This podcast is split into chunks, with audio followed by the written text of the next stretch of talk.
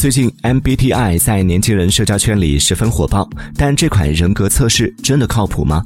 据了解，MBTI 是由美国心理学家迈尔斯和他的母亲布里格斯共同制定的一种人格分类模式。将荣格的四大心理类型发展成了包含十六种外在行为模式的 MBTI 量表。